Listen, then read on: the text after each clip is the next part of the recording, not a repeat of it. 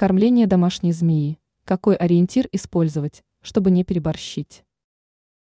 Содержать змей дома довольно просто, но существует ряд нюансов, которые нужно знать.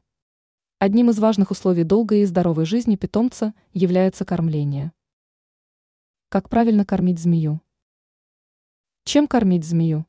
Змеи обычно охотятся на грызунов, птиц, лягушек, ящериц, включая беспозвоночных и других животных. В природе змеи едят тогда, когда они смогут поймать добычу.